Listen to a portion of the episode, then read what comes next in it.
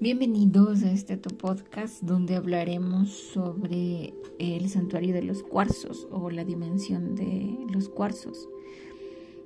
Eh, los cuarzos en realidad vienen de otros planos, tienen su propio espíritu, sí, son un espíritu de alta conciencia, ya que ellos reencarnan en los minerales para darnos vida, para ayudarnos a sanar, para ayudarnos a en la energía.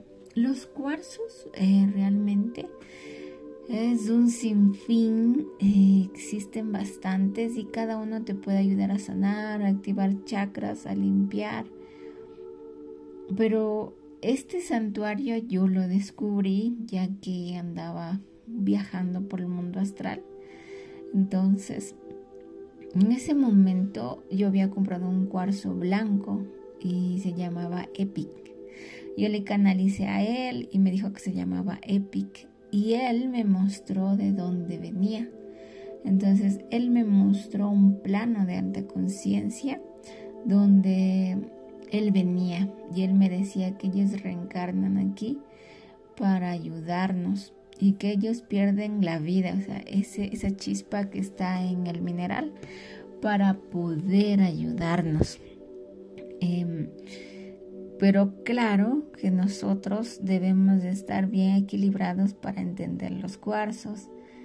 Eh, yo no soy una especialista de cuarzos, em, pero entiendo que son muy importantes para el desarrollo y la salud de las personas. Entonces, él me llevó a este plano de alta conciencia que era un santuario de cuarzos. Yo eh, voy a subir la meditación para que vayan a este lugar.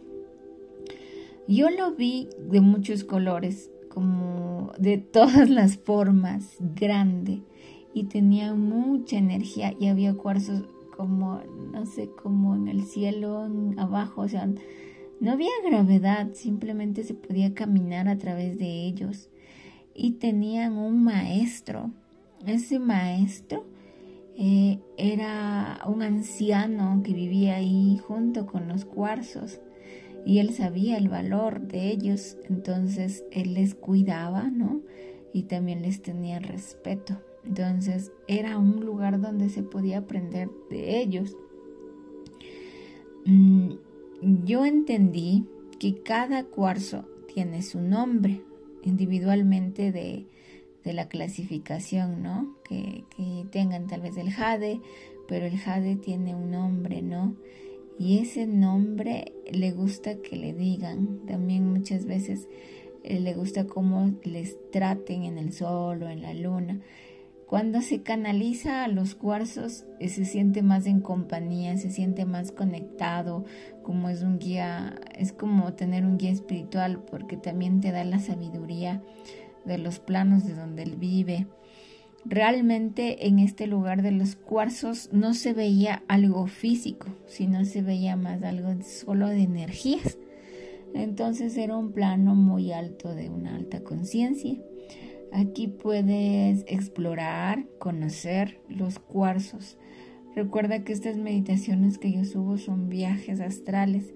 Están protegidos ya que siempre agradezco la protección de los guías y ángeles. Y recuerda que la mayor protección que tú tienes es tu conciencia, tu mente, cuerpo, alma. Es no dar poder a lo que no deseas. Cuando tú cedes a algún miedo, ahí ya estás cediendo el poder a otra cosa. Entonces no cedas este, esta situación.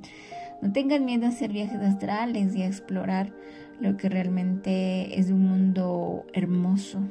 Los viajes astrales mm, son un espejo de ti, te llevarán a donde tú estás. Si estás en depresión, angustia, pues te llevarán a sanar esa parte. O si estás en felicidad, te llevarán a altos astrales para descargar sabiduría. Así que entre más trabajes en ti, podrás entender más eh, el alto, la alta conciencia.